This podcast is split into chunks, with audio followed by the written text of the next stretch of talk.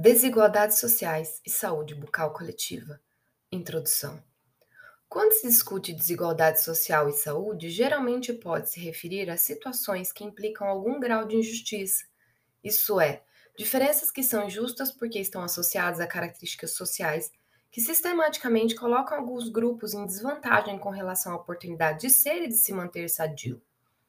O estudo da relação entre condições sociais e condições de saúde das populações permeiam a literatura há alguns anos, como relatado nos estudos clássicos de John Snow, Engels, Lewis e Virchow, revelando a inquietude em associar a situação de saúde das classes mais pobres da sociedade com suas condições de vida, que seriam responsáveis pelo seu maior risco de morbidade e mortalidade. A despeito da prioridade do tema desigualdades sociais na agenda das organizações internacionais e das instituições nacionais de saúde, em razão de sua expressão entre os 15 problemas emergenciais que comprometem o futuro da humanidade, ações destinadas à sua redução têm se defrontado principalmente com a falta de informação básica sobre a temática das desigualdades em saúde e em serviços de saúde, mesmo que estudos tenham associado a doença com situação socioeconômica, mostrando seu reflexo na estrutura social, particularmente nas suas divisões de classe como uma forma de materialização das desigualdades. Assim, considera-se que a condição de vida é uma importante categoria de análise para a investigação do processo de doença. Os fatores econômicos e a desigualdade social são causas comuns de uma doença. No entanto, essa integração do conhecimento biológico aos fenômenos sociais tem sido um desafio na epidemiologia, em grande parte decorrente das limitações observadas nos instrumentais metodológicos utilizados nos variados estudos. No Brasil, enquanto grupos sociais mais favorecidos têm acesso aos consultórios odontológicos particulares e às tecnologias de tratamento que supervalorizam a estética, outros grupos sociais sofrem com cáries não tratadas, perdas dentárias, dores e infecções de origem dentária, dificuldades de acesso aos serviços odontológicos públicos que refletem sinais de exclusão e iniquidades sociais. Historicamente, os modelos assistenciais à saúde evidenciaram a predominância de práticas odontológicas mutiladoras e um modo de organização voltado para a odontologia privada, bem como conhecimentos centrados na operacionalidade técnica. Este texto se propõe a apresentar os fundamentos que colocam a condição de vida da população como determinante no processo de adoecimento geral e instalação de doenças bucais saúde e condições de vida. Os indivíduos ficam submetidos a condições de inserção ocupacional distintas e a um dado modo de vida que é condicionado pela remuneração obtida na venda de sua força de trabalho. O modo de vida é representado pelas condições de vida e pelo estilo de vida. O primeiro caso alude às condições materiais próprias à subsistência e relacionadas à nutrição, à habitação, ao saneamento básico e às condições do ambiente. O estilo de vida, por sua vez, refere-se às formas sociais e culturalmente determinadas de vida, expressas no padrão alimentar, no gasto energético cotidiano do trabalho, em hábitos como fumo, álcool e lazer, entre outros determinantes do processo saúde e doença. Diferenças nas condições sociais de uma população se refletem numa diferenciação nos perfis epidemiológicos entre grupos sociais. A pobreza pode resultar em desnutrição, condições de vida em aglomerações, roupas inadequadas, níveis ruins de educação, casa ou trabalho situados em áreas com riscos ambientais maiores, como nas proximidades de fábricas que produzem resíduos tóxicos, bem como exposição à violência, física e psicológica, estresse psicológico e abuso de drogas e álcool. A distribuição desigual da riqueza e recursos e de acesso aos serviços de saúde, tanto em países quanto dentro de cada país, também pode levar essa situação. Um estudo inicial dessas disparidades de saúde no Reino Unido, o Black Report de 1982, mostrou como a saúde podia ser claramente correlacionada com a renda, com as pessoas da, nas classes sociais mais baixas, sofrendo mais doença e com uma mortalidade muito maior do que seus concidadãos nas classes mais altas. Nos últimos anos, essa situação piorou na Grã-Bretanha, com uma ampliação da diferença na expectativa de vida entre as classes sociais. No período de 62 a 76, 72 a 76, a expectativa de vida para indivíduos em ocupações profissionais era de 5 anos e meio maior para homens e 5,3 anos maior para mulheres, em comparação a indivíduos com ocupações manuais não qualificadas. No período de 92 a 96, porém, essa diferença de classe na expectativa de vida havia se ampliado para 9 anos e meio para homens e 6,4 anos para mulheres. Em muitas sociedades ocidentais, essas disparidades são particularmente evidentes em grupos minoritários étnicos e culturais, quer sejam imigrantes ou nativos do país. Nos Estados Unidos, diversos estudos indicam que os membros dos grupos minoritários sofrem de desproporcionalmente de doença cardíaca, diabetes, asma, câncer e outras condições. As razões para essas disparidades de saúde são complexas. Elas incluem os muitos efeitos da, da pobreza, mas também os desvios e a falta de flexibilidade do sistema de cuidados de saúde em si. Além disso, como Betancourt e colaboradores relatam, as minorias étnicas nos Estados Unidos possuem taxas muito menores de cobertura do seguro-saúde. Por exemplo, enquanto latinos são apenas 13% da população, representam 25% daqueles que sem qualquer seguro-saúde. As pessoas de baixa renda não somente podem ser incapazes de pagar por bons cuidados de saúde, mas também de ausentar-se do trabalho para fazer uso de quaisquer cuidados de saúde disponíveis. Outro fator prejudicial à saúde dos grupos minoritários pode ser a discriminação, o racismo ou a perseguição pela população hospedeira, bem como uma má vontade geral em considerar suas crenças, práticas e expectativas em saúde. Também no mundo em desenvolvimento, qualquer que seja a cultura local, a má saúde geralmente está associada à baixa renda e pobreza, pois essa influencia o tipo de alimento, de água, de roupas, de saneamento, de moradia e cuidados médicos pelos quais as pessoas podem pagar. As disparidades de saúde e o ambiente físico em que as comunidades mais pobres vivem podem ter um impacto direto em sua saúde, resultando, por exemplo, em uma incapacidade de pagar por um suprimento de água potável ou pela coleta de esgoto adequada. Em 2005, o Programa de Desenvolvimento das Nações Unidas estimou que 1,2 bilhões de pessoas ainda não tinham acesso à água potável, enquanto 2,4 bilhões de pessoas não tinham acesso a saneamento adequado, e que essas duas situações poderiam levar a taxas aumentadas de doenças veiculadas pela água, que matam cerca de 2 milhões de crianças por ano. Um exemplo da relação entre desigualdade e estado de saúde foi descrito no estudo de Unterhalter sobre as taxas de mortalidade de lactentes entre diferentes comunidades étnicas em Joanesburgo, na África do Sul, entre 1910 e 1979. Foram verificadas taxas muito maiores de mortalidade de lactentes entre negros e outros grupos não brancos do que entre brancos. Isso se correlacionou claramente com as desigualdades econômicas e sociais que lhes foram impostas pelo sistema do apartheid. Preston White descreveu por que o legado desse sistema político de racismo tornou o controle da síndrome da imunodeficiência adquirida na África do Sul muito mais difícil hoje em dia. O apartheid era um sistema que, em zonas rurais, frequentemente separava os homens de suas esposas, enviando-os para trabalhar nas cidades por muitos anos. Lá eles viviam em hospedarias somente para homens, o que ajudou a institucionalizar as relações sexuais com múltiplos parceiros para muitos deles. Ao mesmo tempo, nas zonas rurais, as mulheres pobres algumas vezes precisavam se prostituir para ganhar dinheiro para sua própria sobrevivência e de seus filhos.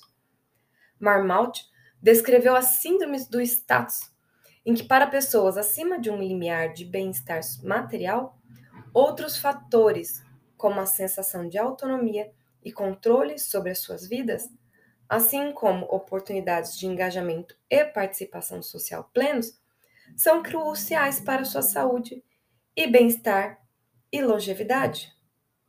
A pesquisa indica que quanto mais alto e mais bem-sucedido se está na hierarquia social, ou mesmo dentro de uma organização particular como uma empresa, corporação ou burocracia, maior a saúde e expectativa de vida da pessoa.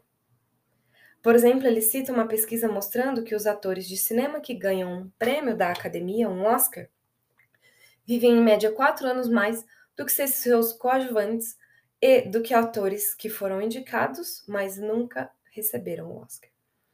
Este gradiente social em saúde parece ser encontrado em todas as sociedades, ricas e pobres, nas quais a hierarquia ou desigualdade social é uma característica.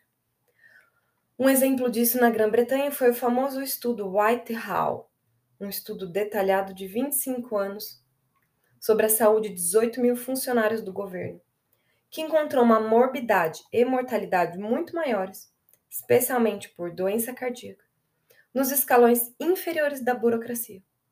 Os administradores de nível mais alto e os oficiais executivos tinham saúde muito melhor e maior expectativa de vida do que empregados subalternos ou exercendo cargos inferiores.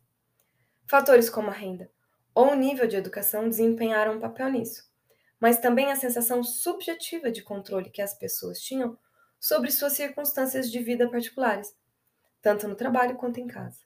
Marmot observa que um fator chave aqui pode ser o psicológico, pois a experiência psicológica da desigualdade tem efeitos profundos nos sistemas corporais.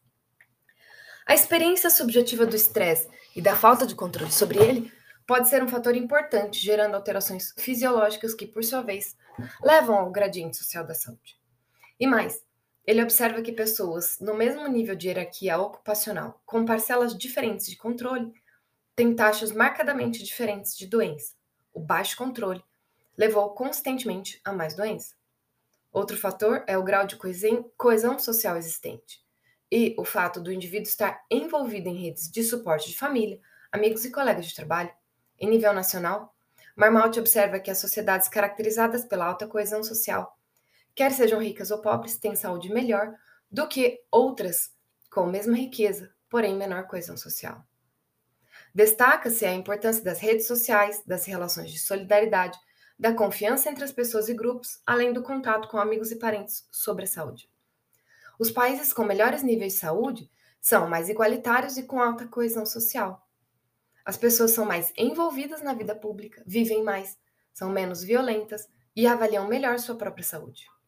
Exemplificando a significância do social trust sobre o nível de saúde, destaca-se que locais com maior desigualdade de renda e maiores taxas de mortalidade geral são também aqueles nos quais a maior proporção de entrevistados que concordam com a afirmação.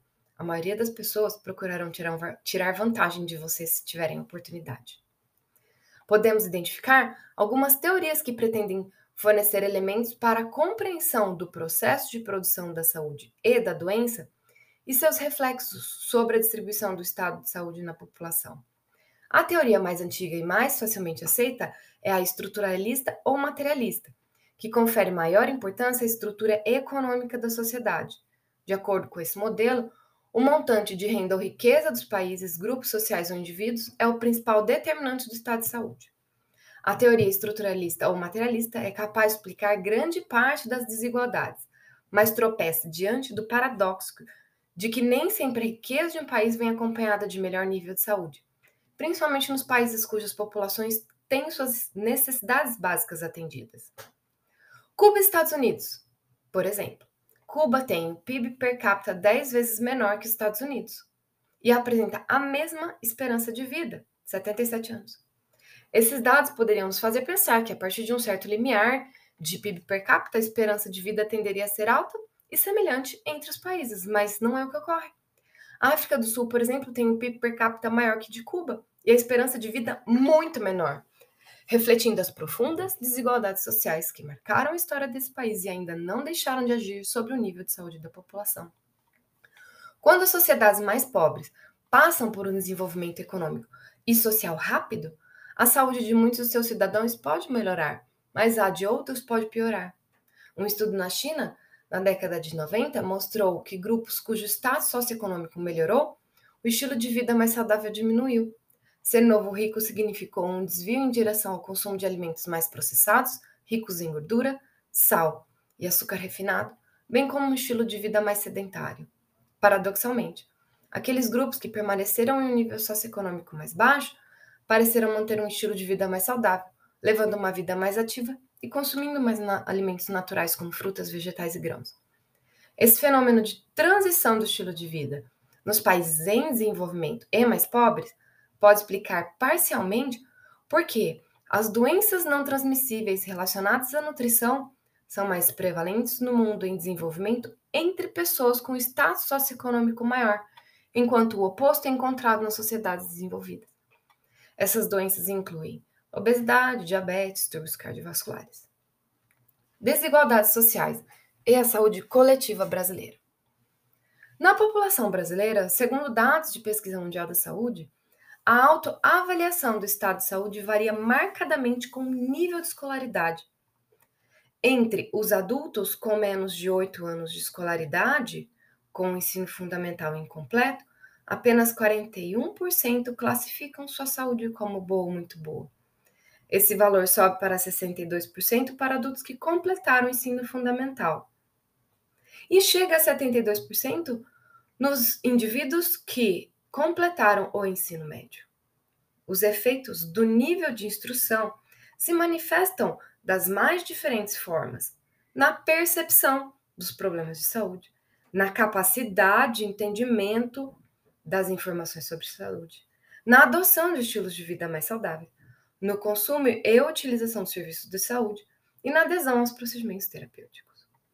A prevalência de doenças crônicas também varia com os anos de escolaridade. Entre adultos com até 3 anos de escolaridade, a prevalência de doenças crônicas, a prevalência de doenças crônicas chega a quase 60%, representando um risco 1,3 vezes maior do que naqueles indivíduos com 11 anos ou mais de escolaridade. Renda e escolaridade estão fortemente associados aos resultados da saúde. Messias, analisando os dados do censo de 2000, mostrou que o PIB per capita, a distribuição de renda e a taxa de analfabetismo estão associados à expectativa de vida a realização de exames preventivos para câncer de mama e colo do útero. As consultas pré-natal, pré-natal são bons exemplos das desigualdades de acesso e utilização de serviços de saúde de acordo com a escolaridade, observando-se um nítido gradiente segundo esta variável, segundo o IBGE de 2003. Houve maior mortalidade infantil, taxa de analfabetismo, proporção de pobreza e internações na população de menor renda. Em 2015, enquanto as regiões Norte, Nordeste e Centro-Oeste apresentaram valores superiores à média nacional da taxa de mortalidade infantil, no Sul e Sudeste o indicador foi abaixo da média nacional. Banheiro e água encanada estavam mais presentes na população de maior renda. Ocorre maior taxa de hipertensão entre indivíduos com menor número de anos estudados. A baixa escolaridade foi associada com maior frequência de homicídios. Os indivíduos apresentam respostas diferentes a estímulos semelhantes em função de suas condições de vida. Esse ponto é fundamental na formulação de políticas públicas voltadas à saúde. O acesso equitativo aos serviços de saúde é de grande importância para diminuir as diferenças observadas em relação à saúde. Apesar de inegáveis avanços na oferta de serviços pautados nos princípios da universalidade e equidade que regem o SUS, ainda se observam importantes desigualdades na oferta de recursos e serviços, assim como uma forte influência da posição social dos indivíduos no acesso, utilização e qualidade de serviços de saúde. Os determinantes na utilização de serviços de saúde estão relacionados à necessidade da saúde, à morbidade, à gravidade, à urgência, aos usuários, à idade, ao sexo, à renda, à educação, à região de moradia, aos prestadores de serviço, especialidade, experiência profissional, tipo de prática e forma de pagamento, a organização da oferta, disponibilidade de médicos, hospitais, ambulatório, acesso geográfico, modo de remuneração e a política de saúde, tipo de sistema de saúde, proposta assistencial, distribuição de recursos, legislação, entre outros. Quanto ao acesso de exame de mamografia e Papa-Nicolau, foram observadas coberturas abaixo do recomendado, com menor acesso em mulheres com menor escolaridade e nível econômico, seja ele medido pela renda ou pela classe social. A clientela usuária de SUS é constituída predominantemente pela parcela da população de menor renda e baixa escolaridade. O tempo médio de espera para consulta, que é um indicador de qualidade no acesso aos serviços de saúde, é infinitamente menor para a população beneficiária de planos de saúde e serviços particulares. O acesso à internet está condicionado à existência e disponibilidade de uma infraestrutura de tecnologia de informação e de telecomunicações. Para possibilitar o acesso a essa infraestrutura, especialmente aqueles indivíduos que não contam com recursos próprios, é necessário o estabelecimento de uma política de inclusão digital por parte da esfera governamental, que, entre outras estratégias, favoreça o acesso em espaços públicos, como escolas, bibliotecas, quiosques, parques. Além de facilitar o acesso, as políticas governamentais devem também promover a produção de informação de qualidade.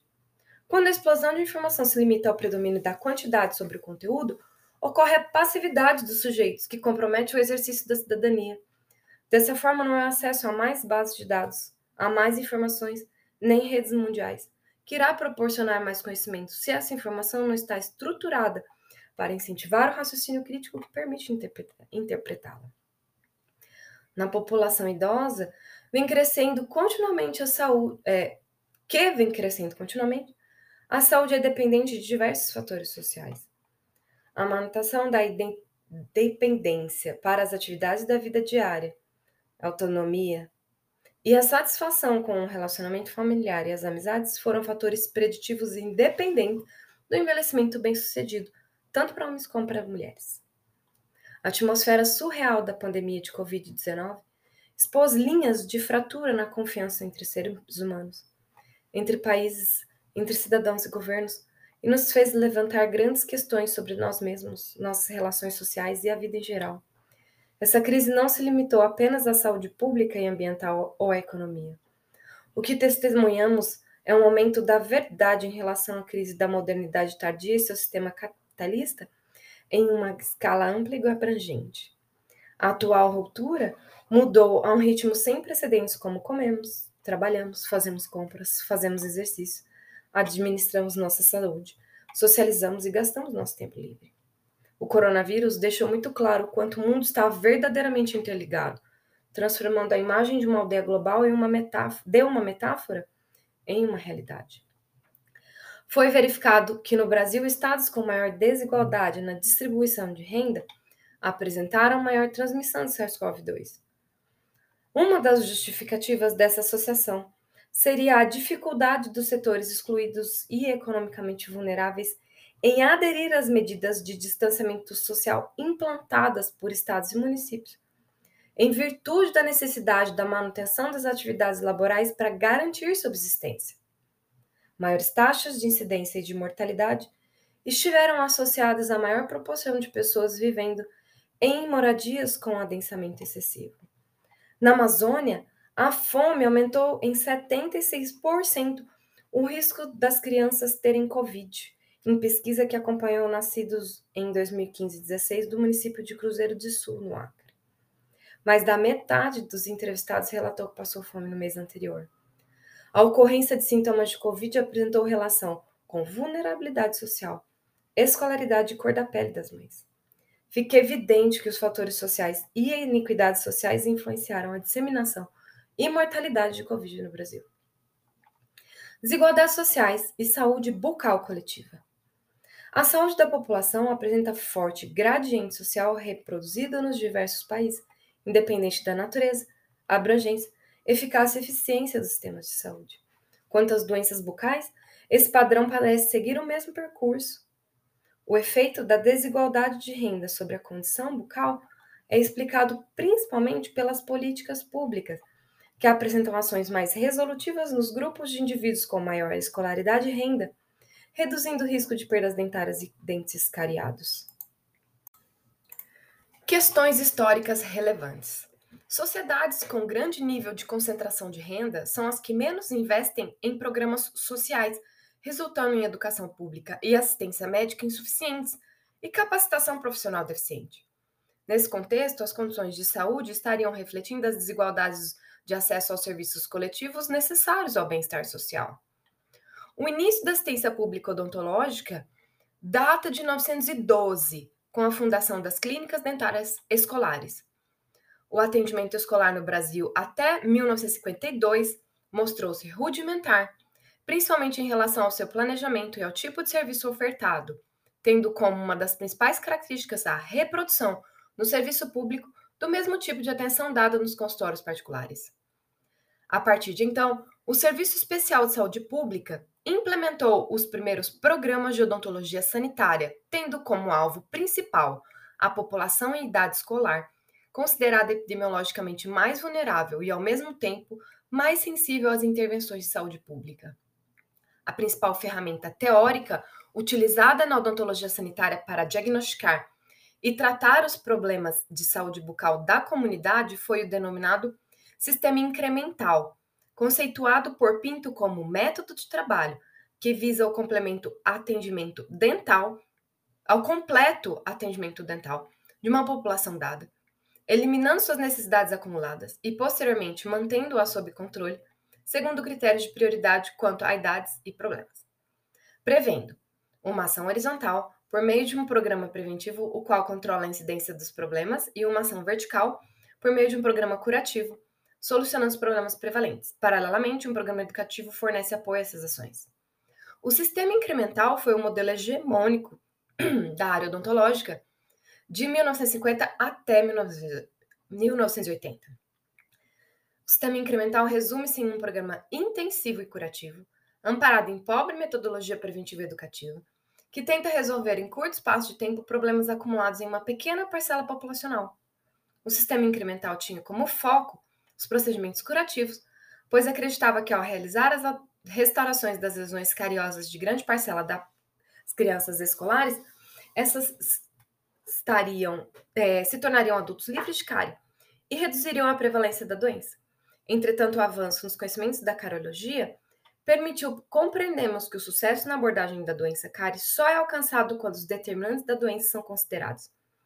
Dessa forma, negligenciar as alterações, as ações preventivas e não compreender as particularidades das crianças quanto ao acesso à escova dental, fio dental, dentifrício com flúor, flúor na água de abastecimento e, acima de tudo, informação sobre higienização e alimentação adequada, o sistema incremental se mostrou ineficiente para diminuir a prevalência da doença.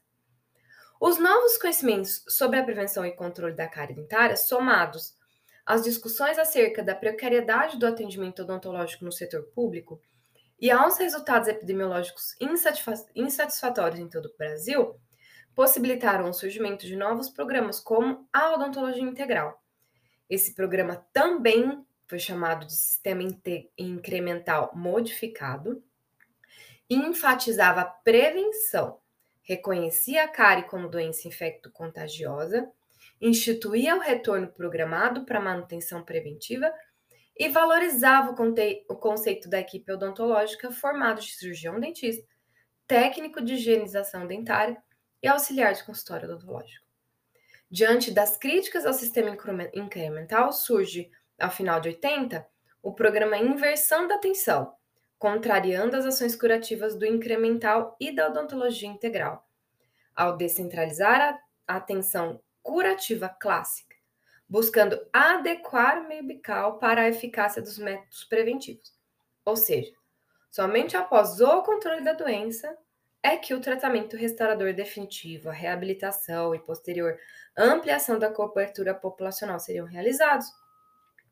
Apesar do programa de inversão da atenção ser contrário ao tratamento cirúrgico restaurador praticado amplamente no modelo incremental, existem críticas quanto à sua abrangência, visto que, mais uma vez, as escolas e creches foram um atendimento, foram alvos do atendimento odontológico, sendo, portanto, um modelo excludente.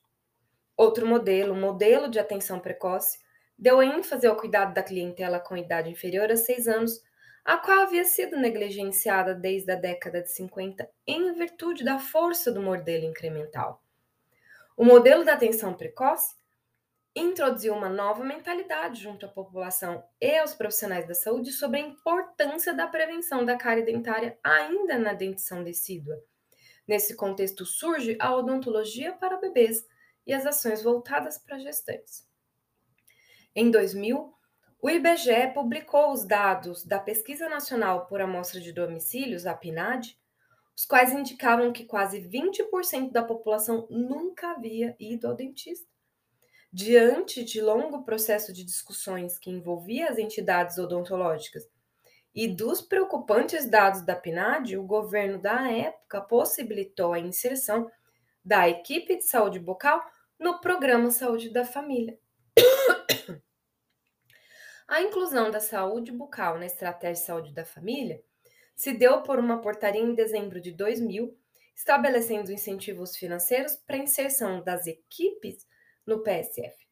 Entretanto, somente em março de 2001 foram regulamentadas as normas e diretrizes para inclusão destas equipes de saúde bucal em duas possíveis modalidades de implantação.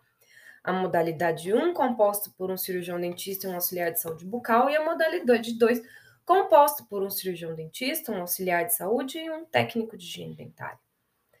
Tomando os princípios do SUS como eixo fundamentais, surge a possibilidade de organizar as ações de saúde bucal, favorecendo a inclusão dos adultos e outras faixas etárias. Esse fato trouxe um enorme volume de necessidades de tratamento odontológico, levando em conta que os adultos constituem uma faixa etária ampla e que por muitos anos foi desassistida.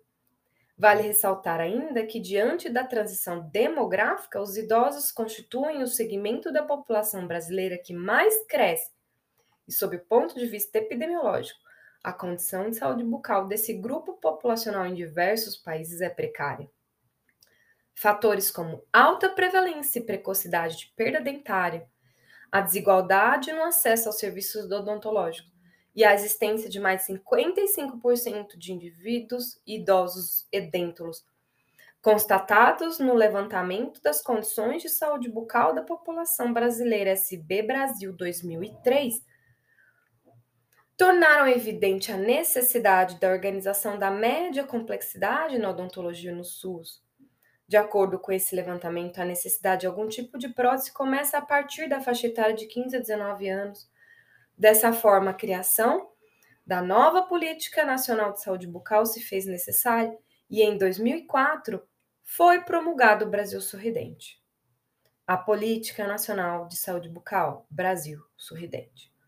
Com o objetivo de corrigir distorções na aplicação dos recursos e efetivar novas ações para a garantia de ampliação do acesso e qualificação da atenção dentro dos serviços ofertados pelo SUS, foi lançado em 2004 o Brasil Sorridente como Política Nacional de Saúde Bucal, apresentando como linhas de ação a viabilização da adição de flúor a estações de tratamento de águas de abastecimento público, a reorganização da atenção básica, especialmente por meio da estratégia de saúde da família, e a reorganização da atenção especializada através da implantação dos centros de especialidades odontológicas dos CELS e os laboratórios regionais de próteses dentárias.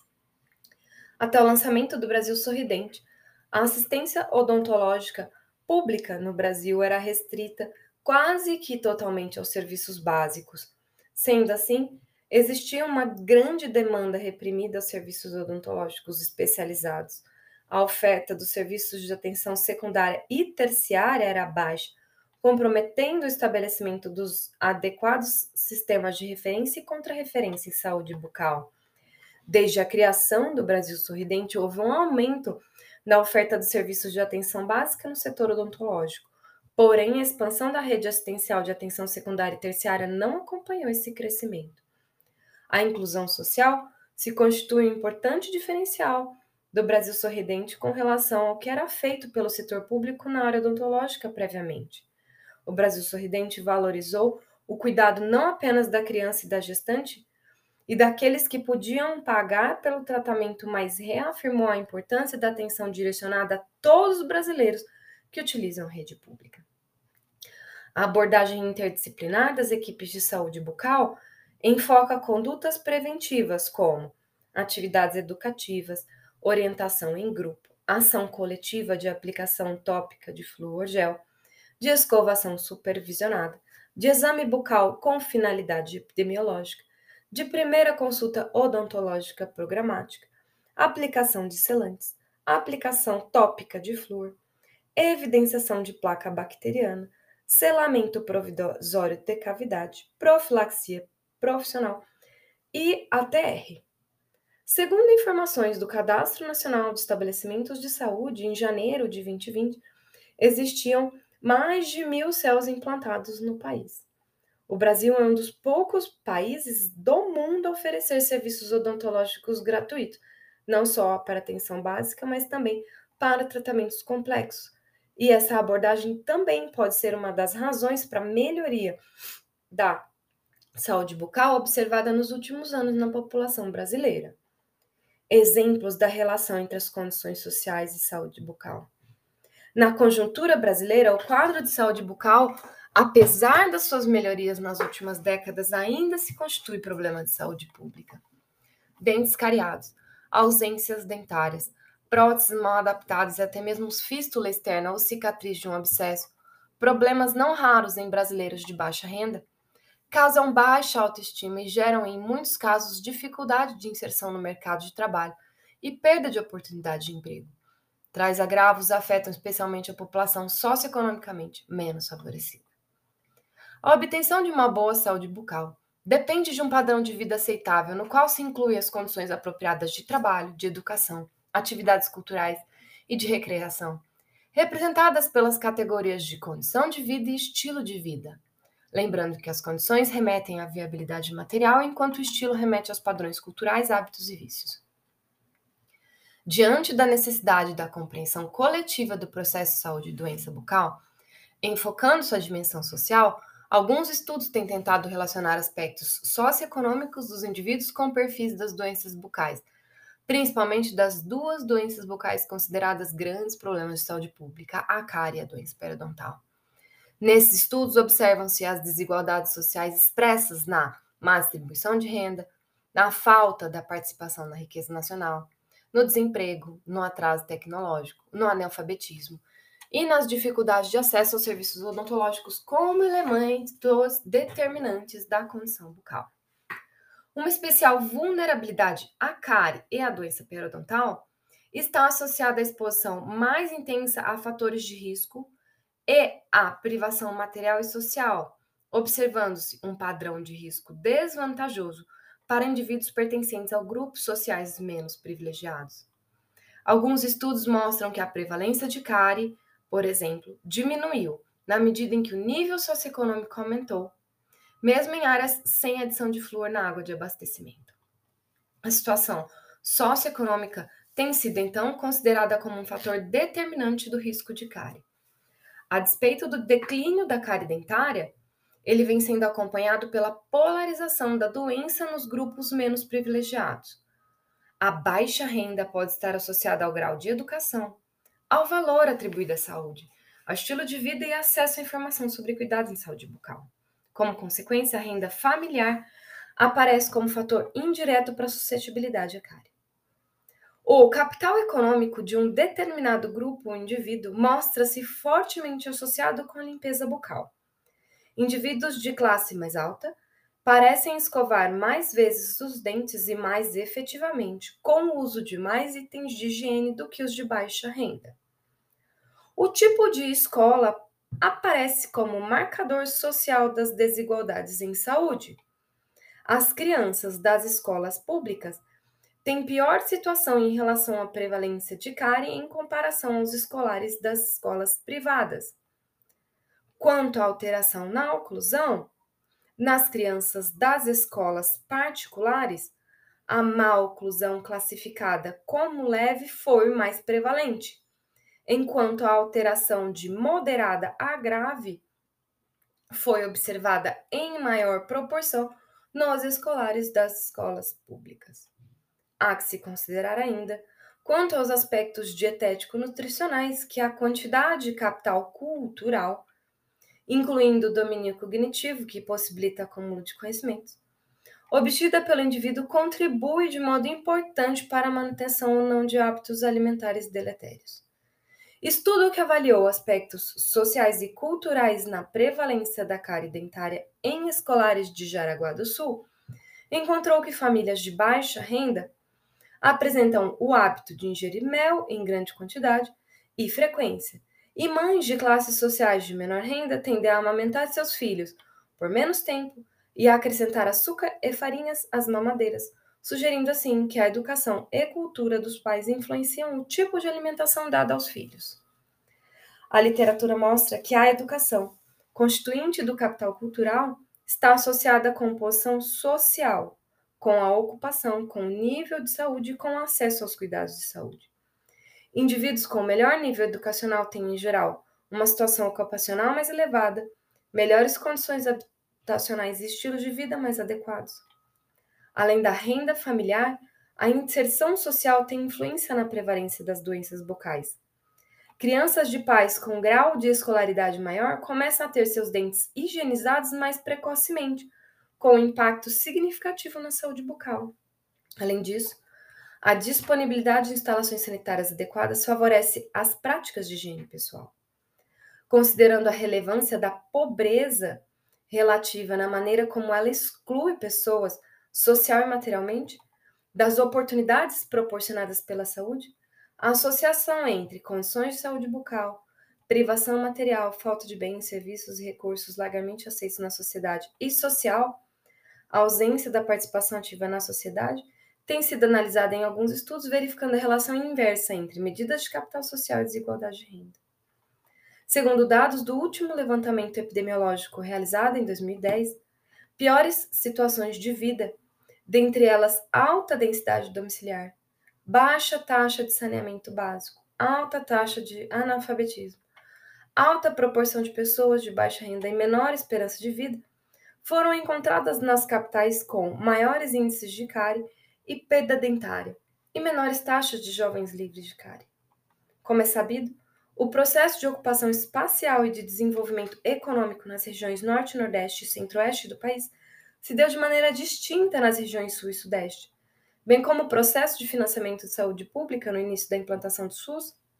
Nesse sentido, o padrão de ocupação e uso desses territórios refletiram os complexos processos históricos, sociais e econômicos dessas coletividades que justificam a variação do desenvolvimento social dessas regiões e, consequentemente, os diferentes perfis de saúde bucal.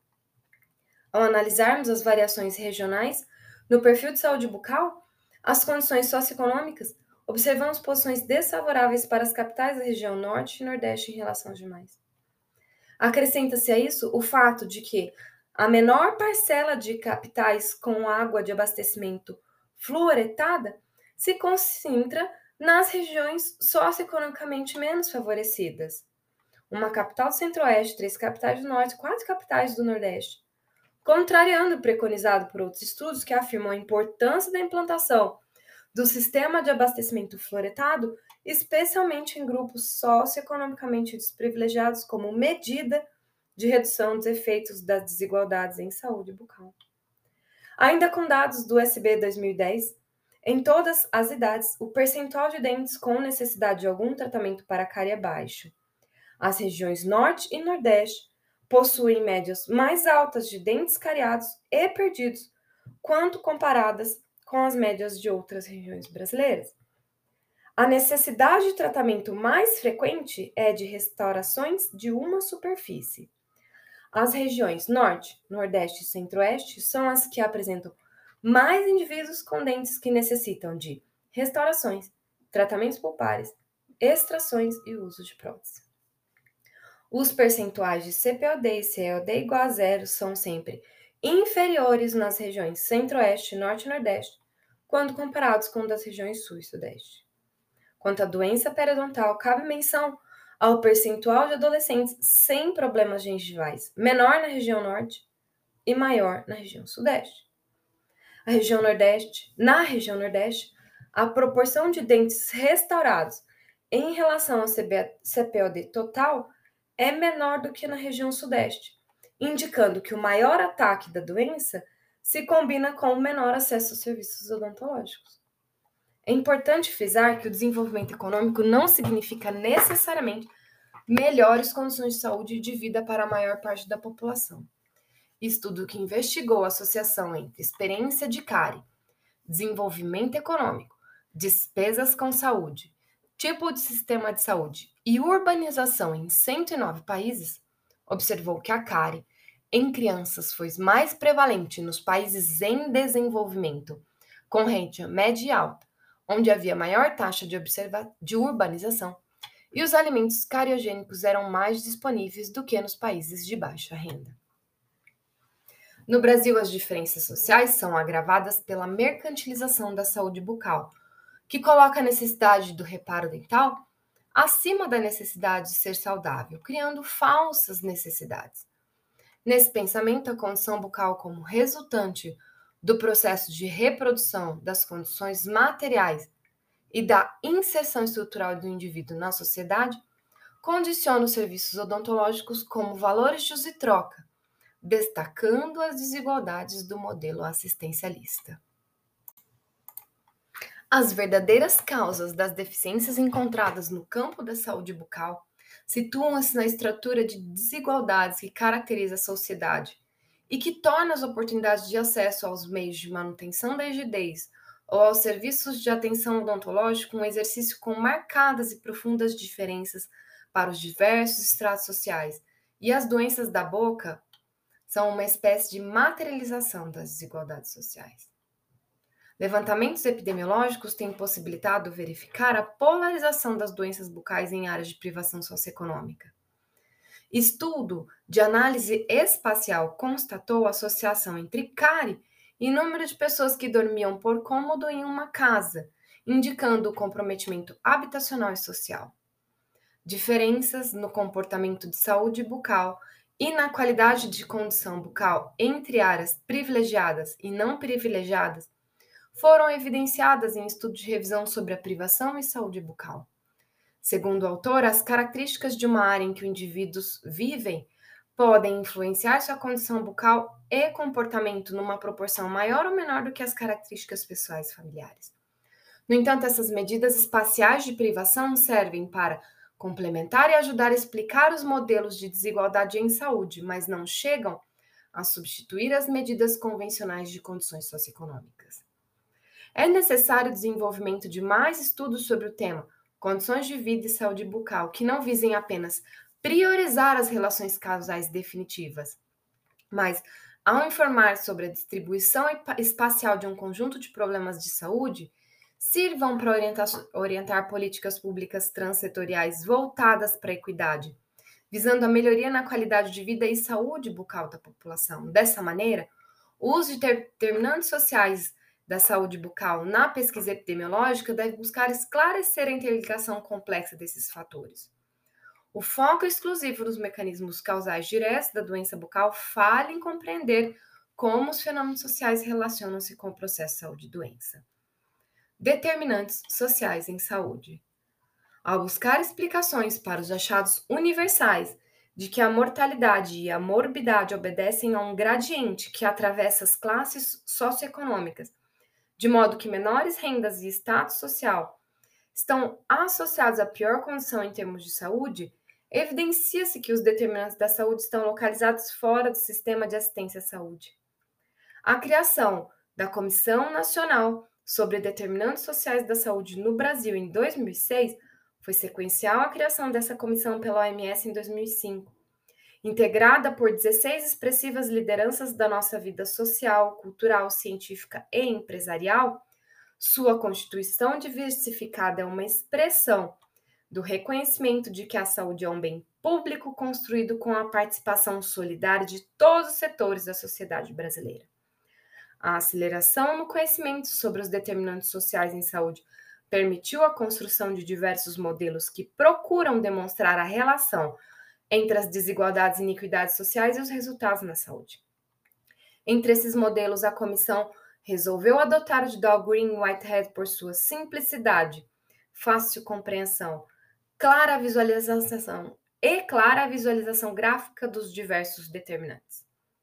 Modelo de Dow Green Whitehead Esse modelo exemplifica a tecnologia oriunda da interdisciplinaridade entre as ciências sociais e a área da saúde, no qual as interações entre os diferentes níveis de condições sociais produzem as desigualdades em saúde, desde o nível individual até o nível das condições econômicas, culturais e ambientais que predominam na sociedade como um todo. No nível individual, consideram-se algumas características como idade, gênero, fatores genéticos e hereditariedade, que influenciam a saúde do indivíduo.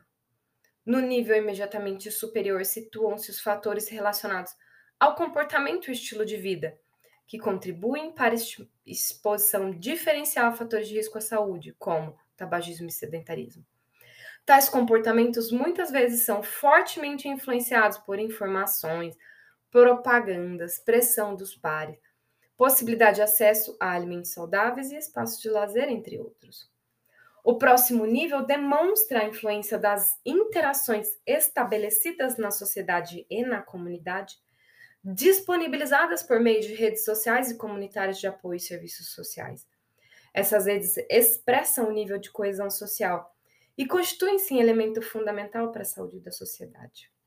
No próximo nível estão as condições de vida e de trabalho, disponibilidade de alimentos e acesso a ambientes e serviços essenciais, que colocam as pessoas em desvantagem social pelo maior grau de exposição ao desemprego, à alimentação inadequada, a habitações insalubres, ao menor acesso aos serviços públicos, entre outros. O último nível aponta as condições socioeconômicas culturais e ambientais, incluindo também determinantes supranacionais como o processo de globalização. Esses macrodeterminantes agem sobre todos os outros, pois o padrão de vida alcançado por grupos específicos determina a escolha da, da moradia, do trabalho, das interações sociais e dos hábitos alimentares com repercussões sobre a saúde. Conclusão: cabe reconhecer que fenômenos relativos à saúde engendram reflexões mais amplas sobre os processos sociais, políticos, econômicos, sobre a cultura e a sociedade. A garantia da preservação, manutenção e recuperação da saúde dos cidadãos converteu-se ao longo dos processos históricos da sociedade em questão social e objeto de intervenção ou regulação do Estado interessando distintos segmentos sociais. A redução das desigualdades em saúde bucal sem que haja uma melhoria das condições de vida da população, está fadada ao insucesso. Dessa forma, sugere-se que as estratégias de enfrentamento contemplem ações intersetoriais, visando garantir condições sanitárias e econômicas para que as populações vulneráveis possam exercer sua cidadania e desfrutar de seu direito à saúde geral e bucal. Outro aspecto a ser considerado é a ampliação do investimento público em saúde e o fortalecimento das redes de saúde das RAS e do atendimento secundário e terciário do Brasil Sorridente em áreas vulneráveis, tanto melhorando a estrutura física quanto ampliando o número de equipes de saúde, garantindo condições de trabalho para elas.